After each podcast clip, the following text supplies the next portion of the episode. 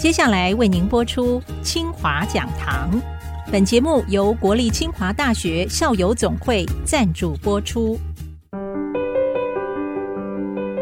从科研到医疗，半导体到 AI，译文、教育、运动到环境永续，清华讲堂超乎你的想象。欢迎听众朋友再度收听清华讲堂，我是 IC 波洛格阁主谢美芳，在清华讲堂透过我们的学术殿堂前瞻领域分享，和听众朋友进入现在的台湾高等教育学府最新的发展。在今天的节目现场呢，就和听众朋友一起透过我们的清华大学的电机资讯学院电资学院黄能副院长来多聊聊清华在电资这一块领域上突破的发展。黄博士，黄院长，欢迎您。哎，主持人好，各位听众，大家早安。来到清华讲堂，所以我们第一题哦，不免俗，一定要问第一题的，嗯，就是目前在前瞻学术领域上啊，我们有一些学习指标，或者是这样的一个成绩单，我们是怎么来看学院目前的一些成果的表现？谢谢。我想清华大学作为一个算是学术的顶尖大学嘛，所以在研究方面当然是追求卓越啦。也要接触国际的竞争力。电机资讯学院主要就是包含电机跟资讯两个领域，Double E 跟 Computer Science。整个学院的老师哈，大概现在一百一十多位，我们的学生大概有两千八百位，规模还算是蛮大的一个学院。现在非常热门的一些领域哈，包含像 AI 哈、人工智慧、半导体的这些设计、大数据的分析等等。都是在这个学院里面发展的重心跟重点。当然，这么多年来，同仁学生的一起努力，所以在 AI 方面哈，我们也有很多很强的研究团队在发展各种 AI 的技术跟应用。那在半导体方面，也是有很强的这个团队哈，在做像晶片设计啦、制程的优化、大数据的分析等等。所以在大家的一起努力之下，不管是在人工智慧、大数据分析、半导体啊，甚至一些五 G 通讯啊，其实都有蛮杰出的表现。比如说以今年来讲，科技部每年都会有杰出研究奖，今年我们学院就有四位老师哦获得科技部的杰出研究奖。您的意思说，他可能是全国最高的是？对，如果以单位来看的话啊，就是一个单位啊，一个学院啊，同时有四个，这个大概过去非常非常少看到。研究量吗？还是这个专利指标来看？这个一般都是质量要并重。第二题呢，我接下来就想问了啊，就是其实我们在护国神山角色上，我们也未来在群山的角色上头，我们也正在努力加强的，就是我们的设计产业。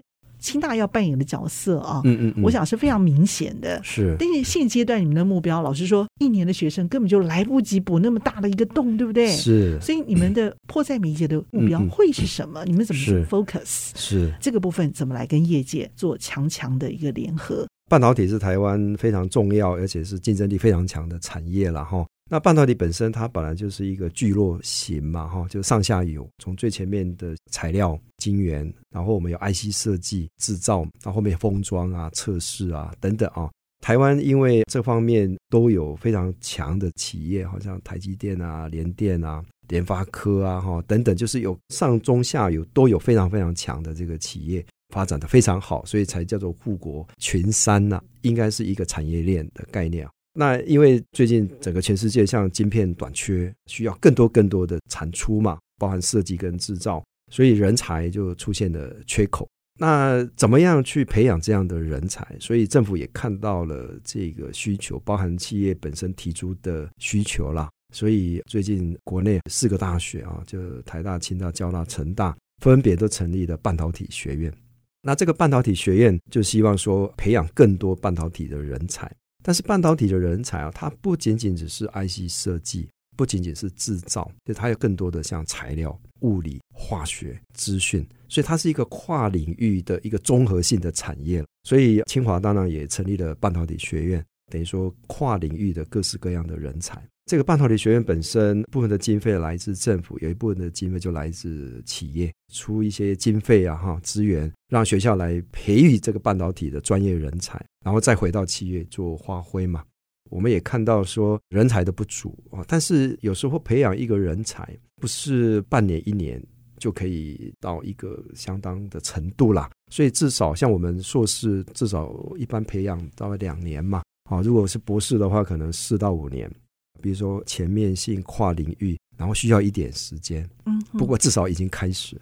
人才的培育很重要之外，嗯，您的建议是我们怎么一起来让这件事情做得更好？嗯、当然，我觉得说 IC 的短缺也是因为最近需求量特大，等于说全世界各地，包含最近像自驾车嘛，整个发展 AI 啊、半导体啊、哈自驾车、五 G 通讯哈，就整个在这一两年爆发性的要成长或者已经成长，所以对半导体的需求特别大。加上国跟国之间有一些政治上面的影响嘛，哈，就彼此互相可能会抑制啦，所以变成说，哎，这个需求更明显。所以我们当然满足这个市场的需求是一个契机啦，啊，因为我们有这个产业链。但是刚刚讲，我们人才怎么快速的补足啊，这是一个很重要的议题。另外，当然就是市场。因为这个市场有这么大的需求，所以在美国，像 Intel，他也决定投入大量的资金要自己盖厂。在韩国，像 Samsung，他也投资了几兆要竞争嘛。所以其实这个市场的需求，其他国际强国都看到了，他们也不会眼睁睁的就把这块饼全部给台湾吃掉。所以他们也一定是投入大量的这个资源。他们过去也不是没有，他们也是很强的竞争对手。所以，我们当然自己怎么样把自己的竞争力再加强啊？人才是最重要的一部分，好，所以我觉得说，在人才的培育上面啊，要再加把劲哦。然后，国际市场的竞争力上，当然有赖富国群山哈，大家一起来努力了。我相信你们实在是高压族群这个受惠者才对。我很想用呃接地气这三个字来形容您手中这一份的这个 IT 落地啊，从无到有完成的这个工作。您用了农场这两个字出来的时候，我心里头就非常非常的觉得接地气的感觉。是，所以怎么样从这样一个学术的高阁哦，嫁接到我们的这种 IT 经济，就要整个落实在我们的农场从无到有的这种产品格局上头。哎，你要看到它能够从这个机器的手上长出来，不是我们花了可能一整年的时间啊。嗯，有太阳、空气、水、肥沃的土壤，还有养分所要拥有的这些指标，全都是透过 AI 来完成的时候，我就更加的觉得这个事情是非同小可。所以用这个实际的案例带我们了解一下啊，真的是可以代表着我们的整个 AI 的一个具体发展吗？为什么呢？那学校将来培育出来这整套人才，应该你们都是可以介入，意思是这样是吗？我想知道一下，你们想要训练出来的人才跟台湾的这种智慧农场有机的发展，会不会有一些直接的嫁接关系？现在就已经在做了。是的，过去几年我们跟台湾的农场合作其实蛮多的哈，在台湾的北中南东啦，各县市都有，面积哈也从一开始的几分地哈到几甲地。到几十甲，到几百甲，现在可能有上千甲的这种农田了。种的品相当然也比较多了哈。一开始可能种水果了哈，我们像有跟火龙果哈，就台湾最大的火龙果园，香蕉都是一两百甲的哈，可能最大的香蕉园。那凤梨可能是几十甲、上百甲的这个凤梨哈。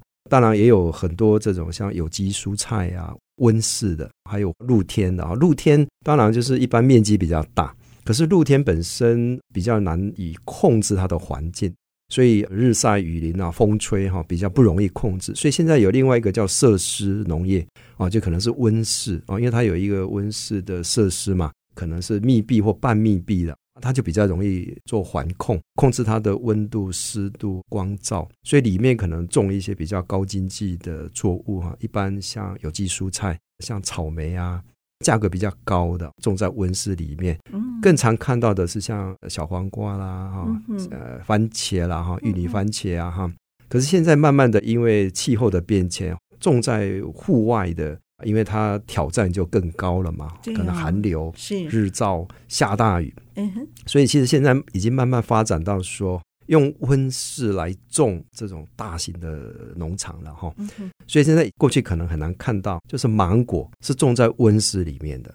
台南、屏东哈，因为一般台湾的水果在南部哈是比较容易种植了，包含它因为日照的关系嘛。所以他接受这种科技化的这种转嫁的做法，也意愿更高吗？是我们是温室的花，吃温室的芒果，是是是，现在不只是温室的芒果，那温室的咖啡。莲雾，就慢慢的都开始用温室了哈。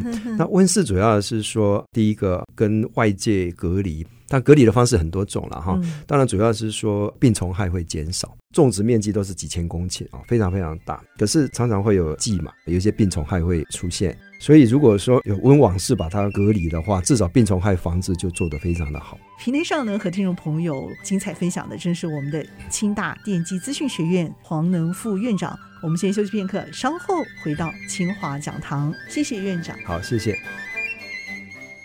欢迎再度的回到清华讲堂。那么邀请的正是我们清大电资学院的黄能副院长，和听众朋友来分享。好，接下来呢，我就要谈一个比较接地气的这个智慧农场的问题。其实这个芒果哈，我们是帮它不只是卖到市场，我们帮它外销到日本。用我们叫做贺礼的方式，就是这个包装上面，我们还是帮它设计了一个 QR code。是，哎，这个结合了另外一个科技叫做区块链。OK，Blockchain 哈，就是这个 QR code 上面，消费者扫这个 QR code，除了可以看到整个溯源嘛，啊，因为现在消费者要有更高的信心，其实溯源很重要。溯源就是包含说，它整个种植过程当中的这些管理嘛，哈，什么时候施肥，什么时候灌溉，什么时候修枝，什么时候做什么事啊，这个都是有详细记录在里面。而这个记录呢，我们把它放到区块链上头，所以它就不可篡改，啊，具有高度的可信度。哦，所以消费者除了可以看到说，呃，这个农场的这个种植的整个过程之外，还有一个很重要，就是我们也导入一个我们叫送礼的概念。也就是说，因为我们把它当礼盒嘛，外销日本哈是当礼盒的，就台湾人送给日本人。那送礼的人，他扫这个 QR code，他就可以录一段影音呢、啊。哇，真的，就是就是送礼贺词嘛 哈，他就把送礼变成一个温暖的平台了。然后影像吗？有画面？影像，有声音，有画面。Oh, okay. 然后里面也可以看到那个农场的画面，是啊，就是种植的画面啊，它有数据啊。因为一个好的农场本身，比如它是有机的话，它必须有机的认证嘛。那如果不是有机，那至少要农药残留的检验报告啊，像 SGS 的检验报告等等，这些都在上面可以一览无遗，可以看得非常清楚。然后收礼的人，等于说看完这个送礼的影音之后，他还可以回礼啊，录一段回去 这样子。那这个当然就非常温暖了。我们叫礼重情义也重了，因为礼盒嘛，所以一般就价格高一点。就是我们现在做到这么细啊，是就是我们的科技农业除了帮忙做农产品产值跟量的提升，嗯，其实最重要的要帮他做通路啊，因为台湾的很多农场它其实种的还不错，但是不会卖，会种不会卖，那怎么帮他卖呢？所以我们现在就开始去结合各种通路哦。像国内的话，可能会有一些电商平台自家的系统来帮屏东的农民来卖，不止屏东，就是全台湾，全台湾都有。中秋节的时候已经有送出一大批了，是不是？是中秋节花莲的文旦，其实这是我们老家种的啦。哦，哎，我老家是花莲哈，OK，哎，所以我们有种文旦。那这个文旦本身也是一样，外销到日本。是啊，那用送礼的方式哈，哎，所以再来就是像台湾的水果，像蜜枣啦、凤梨哈，就一个一个就是透过日本的通路哈，把台湾的农产品、优质农产品送到日本去。嗯、啊，当然如果我们可以通过日本比较严格哈，它一般检疫比较严格，像可能要低温啊，可能要蒸熟啊，不同的水果不同的这个检疫嘛哈。但如果可以外销到日本市场，代表我们的品质哈是够好、够安全的。那我们在外销到其他国家，相对就比较没有那么大的问题啦。等于说，协助农场本身提升质量啊，其实我们也在协助他做通路。像现在台湾像 Uber Eat 啦、Foodpanda，就慢慢他们都会导入台湾的农产品，可以直接去贩售。等于说，我们会希望把这些跟智慧农场。还有智慧行销是加上我们的 AI、我们的区块链这些新的科技的发展，而让我们的这个物流业者也能够结合起来，加强它的下游行销。等于说你们打的是陆海空，哎，全都包在一起打了。计划事情多久了？是科技部的案子吗？还是学校独特的案子？然后其他学校有一起来做吗？一般叫做农场到餐桌嘛，这个中间其实有种植、检验，然后有分级哦，因为农产品要分级嘛，然后有物流，嗯，哦，我在配送的过程当中，我的路线、我的温度、湿度、物流，哦，然后最后才是到消费者，哦，所以这是一个很长的路。那这么长的路哈，过去可能都有业者在进行，但是因为彼此之间可能没有办法做那么完整的串联呐，所以我们这个计划就是把从头到尾哈，怎么把它串起来？那我们就是用区块链来做这个串接嘛，嗯，好，所以的确它需要比较长的时间去慢慢的累积，所以我们花了六年，包含说，哎，我们在田间里面的这些感测器啊，嗯，哦，传输啊，数据要送到云端啊，储存啊。影像分析、数据分析，然后还要自动化控制啊，控制它浇水、施肥、灌溉，然后采收之后还帮它做分级啊，驱鸟、驱虫等等。所以这个计划有一部分是来自科技部，嗯，有一部分来自农委会，OK，哦啊，有一部分来自经济部，OK，哦，所以等于说是跨单位的资源呐，是。哦，那当然也是跨校哦，就是我们有跟很多伙伴学校一起来努力啊，然后在台湾北中南东哈都有合作的农场，几十个农场在一起努力，然后再来我们其实有一个想法，就是台湾经验，海外种植啊，然后行销世界。台湾经验是台湾的农民、台湾的科技都相当不错。经过这样智慧科技的结合之后，就是我们的力道、我们的实力就更强。但是台湾的土地不够，如果我们要种到比较大面积的话，更难。所以我们讲台湾经验海外种植，就是配合我们讲新南向的政策嘛，哈。我们在马来西亚、在印尼、在越南很多这种合作的案子算是洽谈，只是因为疫情的关系就比较缓慢。那个都是很大面积的种植，那用台湾的经验去种植，为什么有办法做？因为这些数位分身都在我们的云端，所以其实我们是把重要我们叫做制裁权是还保留在我们的手上。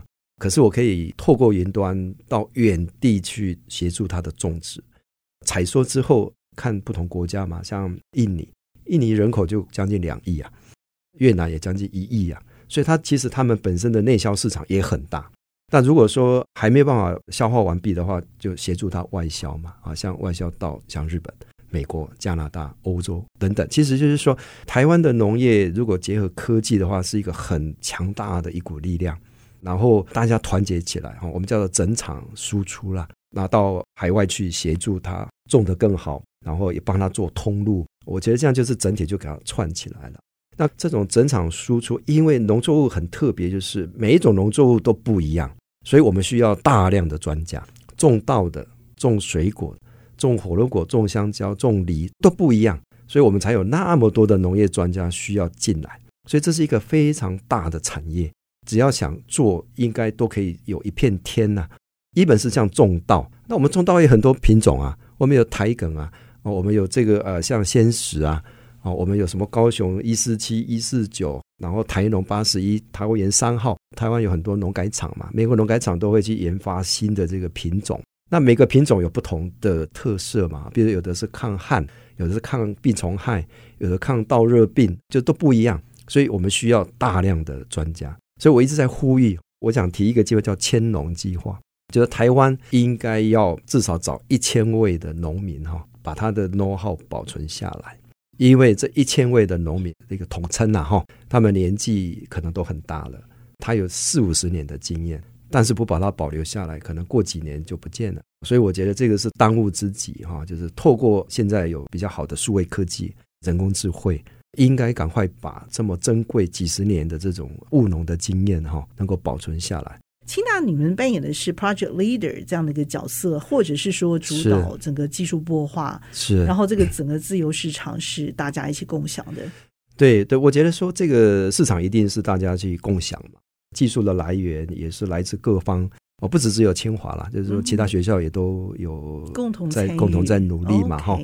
也许是不同的品相啊，不同的作物哈。那我们谈的是农业嘛，我们还有养殖啊。哦，养殖那个产值更大，还有那个渔产，台湾的那个海产也是相当的知名。台湾的海产像我们叫白虾嘛，哈，是是。龙胆石斑嘛，哈，哎，各种鱼类养殖都在，当然是以南部居多了哈，包含阳光啊、水的问题哈。对，我觉得像院长您所提到，这是你们怎么去选项做选择的问题啊。是，要不然台湾有很多特有种的农业啦，或者说这些国宝级的植物，很多都是我们可以做选择的项目。所以千农计划应该其实是一个国家级规格的一个计划才对。台湾农产品种在台湾最强的 IC 晶片上，嗯，希望透过这样的计划，带给我们台湾的以农立国的这样的一个国家级的产业，走向什么样的一个新未来？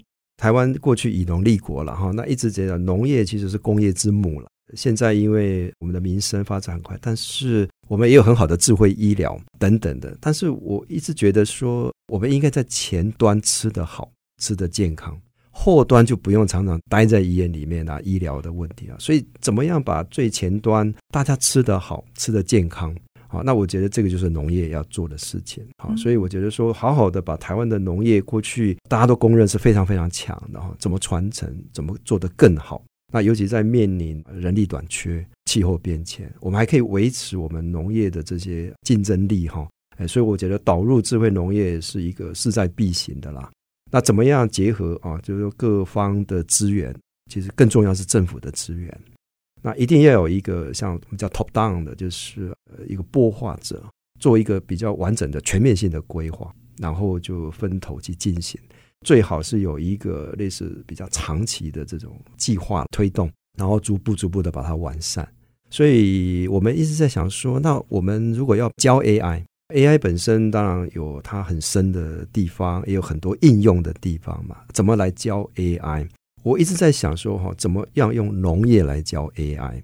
因为农业本身、农产品本身，不管是老师啦、学生啊哈，你每天都在饮食。那如果从这个周边的这些农作物用它来学 AI 的话，更容易接受了。我举个例子，我刚刚提到我们在农产品采收之后要做一个叫分级。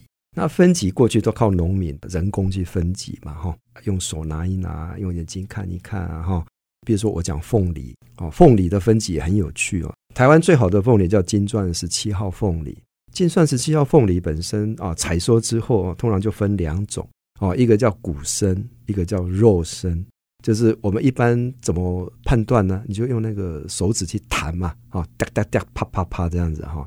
一般的肉身就是它里面的含水量比较多，哦，是这样子。是.那含水量比较多是什么意思呢？就是它很快就会熟了，熟透了，嗯、所以它不能外销。OK，、啊、就是它可能在运输过程当中就太熟了，是，所以在我们凤梨外销，一定要先把肉身淘汰，所以要用骨生的，要用骨生的，对，就骨生里面的含水量就是比较刚刚好，嗯，可能还可以放个七天十天，哦、嗯，因为这样外销出去才刚好嘛，了解了，好，所以怎么判断骨生跟肉生？好，那这个就是第一个用那个啊弹，弹的嘛，哈、嗯，那可是弹的就要一个人呐、啊。对，啊，每一颗凤梨就要弹一下，弹几下这样嘛。哈、嗯，像我们在合作的农场，它一年生产的凤梨是一百万颗，所以要有一个人要敲一百万次。所以他这个人是有弹指神功才可以。是，或者说要两三个人去轮替啊，那有经验啊，因为要听嘛。嗯，哦，你听错可能就判断错误嘛。所以我们在帮他做什么？我们用 AI 来帮他做凤梨的分级。是，好，那其实凤梨的分级过去也有人做，就是因为我刚刚讲啊，凤梨里面含水量。其实就是它含水的密度啊，就是我们要看一个凤梨的密度，通常过去就把它丢到水里面啊。如果这个凤梨会沉下去水里面，就代表它密度高嘛。对，这叫淘汰了哈。哎，如果它浮在水上面，是，就代表哎密度刚刚好，哎，这个可以外销之类的哈。这个时候物理就要拿出来用。是，这就是阿基米德原理。OK，好，就是我们以前国中学的嘛。你要量，比如说一个物品的体积，嗯，你怎么量？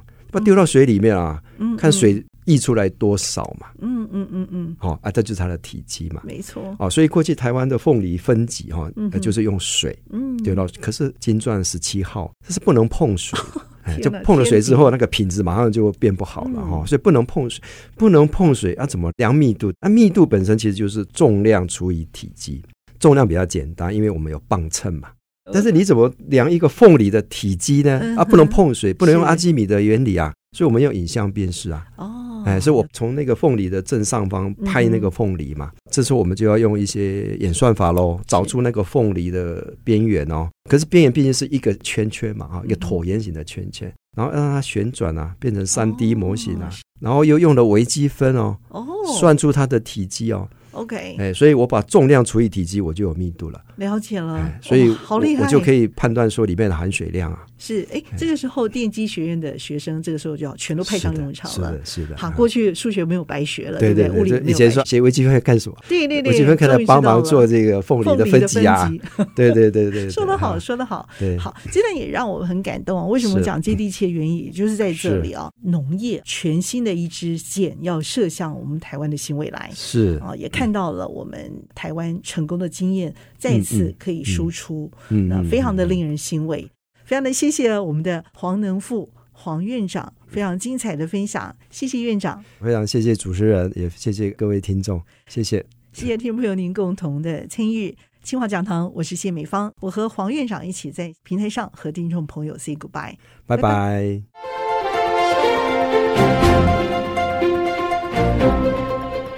本节目由国立清华大学校友总会赞助播出。跨领域是学习者的 DNA。清华讲堂，从科技、人文、医疗、防疫到奥运现场，陪您跨越。